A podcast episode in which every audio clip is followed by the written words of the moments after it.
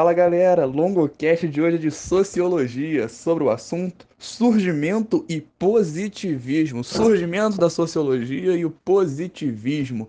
São dois assuntos muito interligados quando a gente vai estudar a questão da sociologia. Vocês devem estar percebendo que esse é o primeiro podcast de sociologia e um dos únicos que eu vou fazer aqui no projeto, porque alguns dos temas mais importantes do, da sociologia, mais recorrentes no Enem, são justamente essas questões que remetem a ao próprio tripé de sustentação da sociologia, né, que é o Marx, o Weber e o Durkheim, que aliás eu falei algumas bobagens no último, nos últimos podcasts de história, que eu falei um pensamento de Weber em Durkheim, então aproveito para fazer essa correção.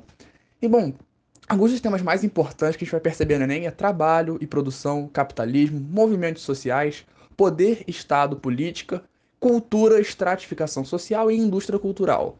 Bom, a parte de cultura vai vir mais para frente. Só que agora a gente vai poder refletir um pouco sobre essas questões de Estado, movimentos sociais, produção, trabalho, capitalismo e muitos outros. Por quê? Vocês devem ter percebido que o fundo de sociologia nesse podcast aqui é laranja, porque tem um lugarzinho guardado no meu coração a sociologia, uma ciência belíssima. Eu sou particularmente apaixonado pela sociologia, pretendo ir para as exatas ou biológicas, mas a sociologia sempre vai ter um lugar especial dentro do meu coração porque é uma ciência fenomenal. Quando que a sociologia vai surgir? É uma ciência bem mais recente, se a gente for parar para fazer uma observação histórica, porque ela vai vir à tona oficialmente no século XIX, né? Quando o, aquele conhecidíssimo, que agora me fugiu o nome, Hobsbawm, Eric Hobsbawm, chama né, de, do, da era das revoluções, né, que você vai ter a Revolução Francesa, a Revolução Industrial, o pensamento iluminista muito forte nesse momento. E o que, que você vai poder deduzir a partir dessas revoluções dessa época? Bom, a Revolução Francesa vai trazer como fundamento né, assim, da autoridade estatal sobre o povo. Vai ter essa noção, o que? Essa noção de racionalidade, perdão, de fundamentar a autoridade na população, basicamente é, a gente vai ter perceber a questão da, do contratualismo, né, de, que, de alguns outros filósofos, como é o caso de Hobbes e Rousseau, vindo à tona também, justamente nesse contexto, né, que vai trazer principalmente a partir do Hobbes no Contrato Social, que ficou famosíssimo, esse livro, que é sempre citado em redação, é um excelente repertório de fato, né, a troca entre liberdade e segurança, essa Revolução Francesa vai trazer isso muito à tona, né, assim, no caso, é, vai botar em xeque, vai contrapor e vai questionar muito alguns desses tópicos algumas dessas questões. O iluminismo vai ter uma importância enorme a partir do momento que ele vai racionalizar as dimensões da existência humana. Como assim? Por que, isso é importante para a gente? Porque o iluminismo vai tentar olhar para a humanidade, para a existência, de maneira um pouco mais racional, contrapondo-se a um ideal um pouco anterior, principalmente da Idade Média, muito teológico, muito teocêntrico o pensamento até então. Então, esse iluminismo vai propor essa racionalização desse ideário de visualização da existência humana. Opondo-se também, é claro, ao antigo regime. Né? O antigo regime é tudo aquilo que compõe esse período monárquico, despótico, no qual você tinha reis absolutos que tinham poder. O antigo regime é tudo isso que está antes do iluminismo. É um nome bem genérico, para falar a verdade. Em história a gente observa isso com mais detalhes, mas é bom a gente ter essa noção clara. E, e o iluminismo vai culminar em algumas noções, como é o caso clássico do liberalismo econômico. Né, esse liberalismo que não vai ser apenas econômico, vai ser uma política bem mais generalizada. Às vezes a gente tem uma visão equivocada e até uma percepção muito contraditória atualmente, né, que a gente vê pessoas que se dizem liberal, liberais no viés econômico, mas conservadoras em viés, no viés cultural, por exemplo, e, ou de costumes isso essencialmente é contraditório, assim, porque o liberalismo pressupõe uma liberalização generalizada do ser, do indivíduo e da sociedade, não apenas do viés econômico. O liberal essência, o liberal raiz, né, diferente do Nutella que a gente vê no Brasil hoje, por exemplo, é o cara que vai defender o quê? A liberalização ampla, a liberalização que vai estar tá pautada, por exemplo, não só na liberdade de mercado, de comércio, da lei da oferta e procura e da autorregulação do mercado, mas também vai estar tá pensando que numa liberalização da vida das pessoas. Ou seja, essa perseguição, muitas vezes ideológica, essa perseguição de gênero que a gente percebe, por exemplo, muito presente atualmente nesse contraponto, liberdade na economia, mas conservadorismo em relação a costumes, está muito pautado nessa questão do próprio preconceito e discriminação. Eu falo que o viés de gênero, por exemplo, porque é algo muito em, muito em, em debate, que tem que ser muito pensado, porque é um problema real. A gente percebe que muitas pessoas, muitos políticos ganham essa sustentação e um trampolim político na perseguição a homossexuais, a lésbicas, a pessoas transgênero, por exemplo. E isso, cara, da gente pensar porque eles estão se desvirtuando tanto no movimento que baseia a ideologia econômica, como eles estão agindo de maneira preconceituosa, discriminatória e anticonstitucional. Né? O podcast de Constituição já está disponível sobre a redação do Enem. Se liga lá.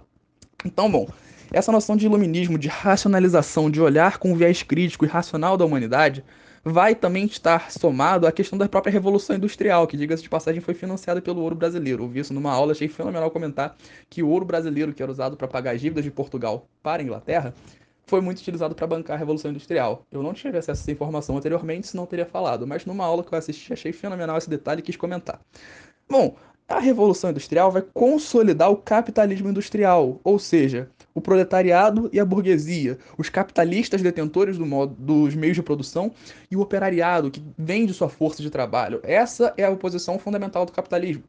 Ah, eu defendo o capitalismo. Então você é um defensor do capitalismo. Capitalista mesmo é quem detém os meios de produção. Se você tem os meios de produção, você tem um meio de produção, você é dono de alguma coisa, você vive da sua renda, aí sim você pode falar isso. Agora, se você só defende, mas você vende sua força de trabalho, eu sou CEO da Coca-Cola.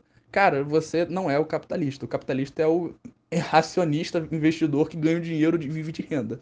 Então, tem que tomar cuidado com essa questão de nomenclatura. Ok, na sociedade a gente vai perceber isso sendo muito mais é, prostituído o termo, porque é um termo muito menos utilizado no seu viés histórico, original, etimológico. Ok, socialmente a gente percebe essa diferença. Mas isso é problemático. A gente, enquanto estudantes, pessoas que estão buscando conhecimento, é ideal que a gente busque fugir um pouco desse senso comum. Afinal, essa é a essência da sociologia.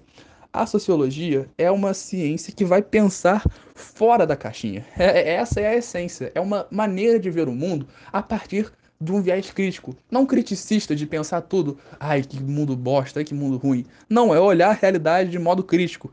Por que eu faço isso? Por exemplo, porque eu sempre usei um tênis azul, por exemplo? Porque era o único que tinha dinheiro para comprar? Ou porque eu sempre gostei de azul? Ou porque era o que o meu irmão tinha e ficou para mim? Ou porque ou qual o motivo de eu cumprir com certos hábitos? O tênis azul foi um exemplo, não muito bom, mas para mostrar que muitos hábitos que nós temos, muitas questões que nós consideramos comuns, convencionais, às vezes não são tão comuns assim. São hábitos que foram adquiridos e que vão sendo mantidos ao longo do tempo. E se houvesse um viés crítico na observação desses hábitos, eles não seriam mantidos. É o caso, por exemplo, de certos preconceitos ou de certos posicionamentos muito perigosos.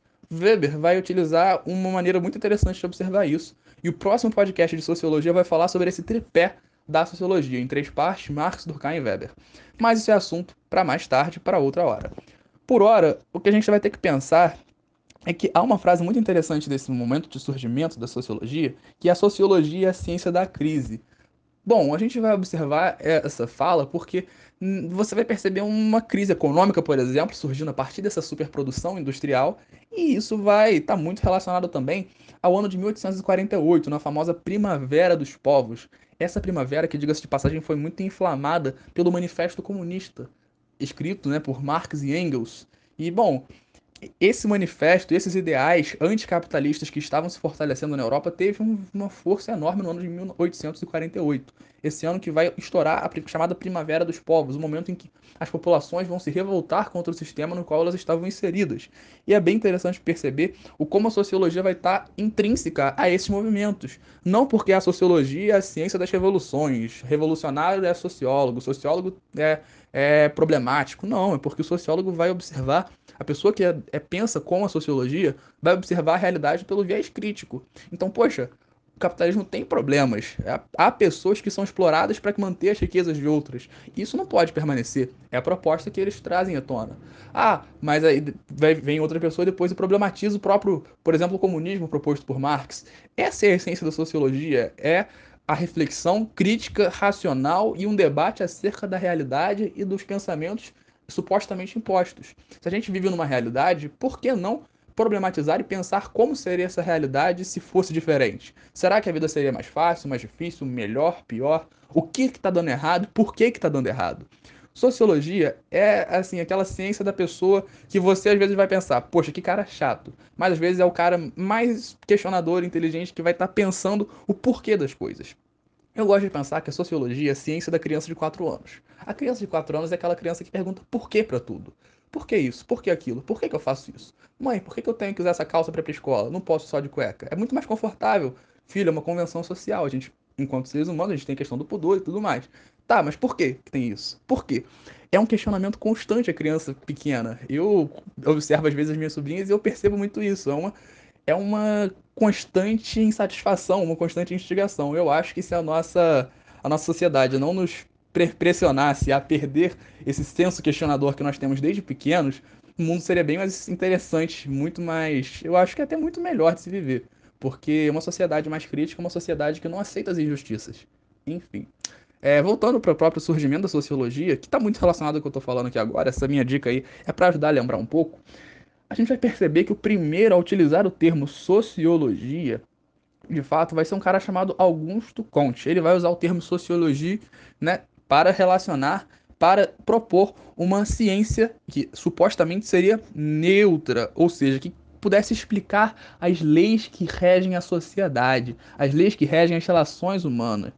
E a partir disso, ele vai acabar se, se, contrapondo bastante, né? Assim, porque ele vai acabar sugerindo, propondo isso no século XIX, o positivismo, que é uma tendência altamente ideológica. O positivismo, e agora eu já entro mais no viés do positivismo do que no surgimento da sociologia, que está relacionado, é claro, a esse contexto todo, a gente vai perceber o quê? Que esse, esse positivismo vai ter uma origem nesse pensamento de Comte, cientificista, baseado unicamente na realidade científica e tudo mais, vai pensar na chamada física social, que vai trabalhar como se fosse a sociedade a partir de números. Não que seja impossível observar a sociedade sob um viés matemático, eu acho isso belíssimo. Mas a maneira como isso foi feito foi dar banana para macaco. Foi, assim, permitir que as pessoas preconceituosas, europeias principalmente, tivessem um argumento científico que embasasse o seu preconceito. Esse positivismo vai ser fundamental no expansionismo imperialista europeu nessa época, porque os pensamentos positivistas vão pautar muito o que? É necessário levar ciência, civilização.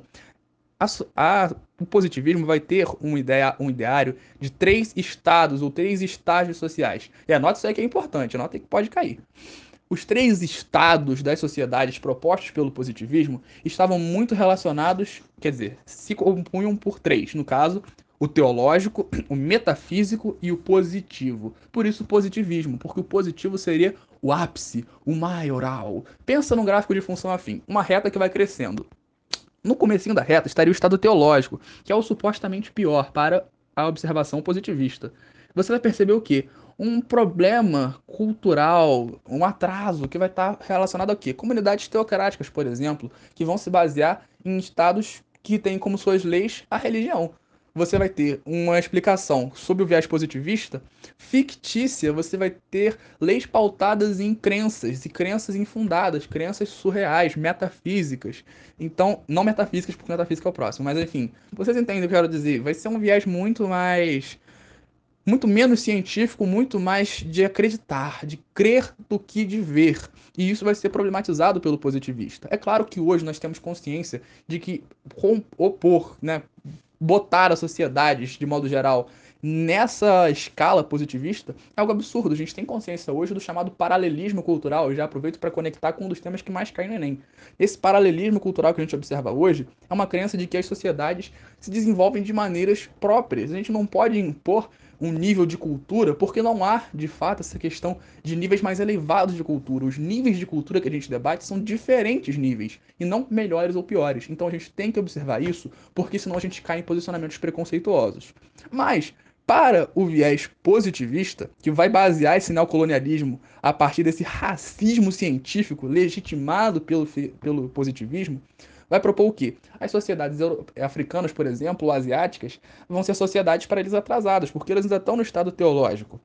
Ou seja, isso é muito uma questão de um projeto da burguesia francesa, né? Assim, é claro, a gente tem que pensar nisso. Porque quando a gente fala sociologia, já dá para ter uma noção de que Augusto Comte era francês. E ele vai se contrapor um pouco ao iluminismo, diga-se de passagem, é importante comentar isso, né? Que assim, é, ele não vai se pautar tanto nos ideais iluministas de liberdade, ele vai pensar muito numa coisa bem oposta. Só a ordem leva ao progresso. E como que essa ordem levando ao progresso vai estar relacionada aos estágios culturais? quando a sociedade deixa de basear-se no viés teológico, ou seja, na crença, na fé, na religião, ela vai começar a ter um olhar mais metafísico, ou seja, a partir das artes e da filosofia, regendo de modo geral essa sociedade. Esse processo de transição, que vai ser essa, esse estágio metafísico, vai chegar no seu ápice a partir do estágio positivo, ou estado positivo, ou espírito positivo, que é o estágio científico. Ou seja, como se as sociedades tivessem um crescimento cultural, intelectual, na qual elas saem de um básico religioso passam por um estágio filosófico, artístico, no, na qual, no qual as bases das leis, das crenças vão ser a própria filosofia, as artes e a maneira como a sociedade se organiza vai se basear a partir disso, até que vai chegar um ápice para os positivismos, positivistas, que é esse estágio positivo, no qual a ciência vai basear tudo. E não dizendo, não menosprezando a ciência, muito pelo contrário, a gente está num momento que é necessário defender a ciência como uma ciência de fato, né, assim, que realmente é positiva, é necessária de se pensar, mas o positivismo vai levar isso a uma maneira pro problemática, né, assim, pensando num viés meio de Maquiavel, os fins não justificam os meios, mas para os positivistas quase que sim. Por quê? Para permitir que a ciência baseasse as sociedades, que o olhar científico crítico pudesse ser observado, eles queriam impor é, regimes de, de verdadeiros projetos imperialistas de dominação em outros lugares. Então, assim, por mais que o Conte fale que todas as raças têm o mesmo potencial de evolução, e até isso, que é para meio que deixar isentão desses problemas, vai ser problemático, porque vai basear esse racismo científico, ou seja, um racismo supostamente legitimado por uma ciência. Por mais que seja uma ciência complexa e problemática, não real, vai ser um tipo de ciência considerado. E hoje a gente percebe vários pseudocientistas baseando questões como, por exemplo, o debate sobre aquecimento global. Ah, mas não há provas do aquecimento global. Claro que a temperatura do planeta está subindo paralelamente às questões da, da ação antrópica. A gente está vivendo um antropoceno, por mais que seja um debate ainda. Então a gente tem que reconhecer que, por mais que às vezes haja argumentos de contraposição, como é o caso do aquecimento global, como eu, é, por exemplo, a gente não vai poder dizer, não vai poder legitimar esses argumentos, porque todos os dados estatísticos apontam claramente para uma coisa. E quem vai contrapor esses argumentos são as pessoas que são o quê? Interessadas em contrapor, ou seja, as grandes empresas, grandes industriais, grandes pessoas, ricos, de fato, que lucram com essa destruição e degradação do meio ambiente. Então, quando incomoda eles, é claro que vai ser contrário à, proposta de um aquecimento global, vai atrapalhar os seus interesses econômicos, mas isso é cientificamente comprovado. Do mesmo modo, esse racismo científico do século XIX vai estar em alta, assim como no nazismo, por exemplo, em que você vai ter uma ciência voltada para a comprovação da suposta eugenia ariana da raça dos germânicos. Cara, isso é problemático pra cacete, isso daí é absurdo, mas os cientistas alemães eram apoiadores desse regime, eles estavam ali junto com Hitler, colado. Mano, vamos, contra... vamos dar um suporte aí nesse cara aí que é o nosso Führer. Vamos apoiar essa ideologia dele a partir do que nós podemos. E tudo vai ser manipulado. Então tem que tomar cuidado com esse aspecto. Mas, no positivismo, você vai perceber esse ideal de que só a ordem leva ao progresso. Então, sociedades desordenadas, baderneiras, liberais propriamente às vezes, vão ser contrapostas pelo positivismo. Por isso que você vai perceber, por exemplo, muitos militares aderindo a ideais positivistas. O Brasil, por exemplo, vai ter nos seus militares os principais apoiadores do positivismo. O golpe que deu origem à República em 1989 vai ter muitos ideais positivistas de influência. Por quê? Marechal Deodoro e todos os seus apoiadores do exército acreditavam que só a ordem leva ao progresso. E quem garante a ordem no, no, no país? O exército. Se o exército garante a ordem e a ordem que leva ao progresso, a gente vai garantir a ordem tomando poder. E é isso que eles fizeram. Assim foi proclamada a República no Brasil. Então, olha como o positivismo vai ser importante para a nossa história enquanto nação. Se liga que isso é fundamental. Então, retomando que o positivismo, por mais que seja uma ciência que supostamente buscaria neutralidade para explicar as leis que regem a sociedade, é uma ciência muito ideológica e uma ideologia burguesa, que vai ter uma ideia de manipular o proletariado principalmente, para mantê-lo que mantê-lo na condição que ele já está, excluindo ele, o, proletari o proletariado das, dos reais debates, dos reais problemas que ele está vivendo. Essa alienação burguesa é uma tentativa burguesa de, desde que a burguesia existe. Porque se o proletariado, que está na base de sustentação da pirâmide social, percebe a força, o poder e a importância que ele tem, ele consegue inverter a pirâmide. O fato é que se a gente for parar para pensar na questão de Estado, o ideal proposto por, de Estado, proposto por muitos, né, democratas, por exemplo, seria o povo estando na parte de cima, mas a verdade é que o povo é a base de sustentação.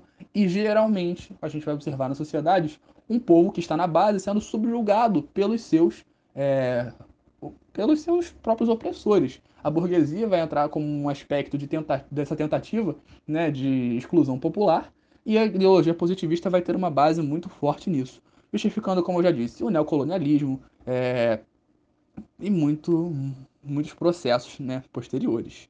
Então, bom, acredito que sobre positivismo seja basicamente isso. E só para terminar também essa questão de, de sustentação e surgimento da sociologia, né, assim, para pensar um pouco sobre como que a sociedade, a sociologia, perdão, vai observar a sociedade nesse primeiro momento, a sociologia, como eu falei, é o estudo das relações sociais entre indivíduos, entre homens, entre humanos, e vai sair um pouco, é claro, do senso comum. O senso comum que é esse pensamento de todos. Ah, isso é certo porque todo mundo faz. Não, a sociologia vai pensar por um olhar crítico. E esse olhar crítico vai ter duas características fundamentais. Isso é interessante a gente perceber e anotar.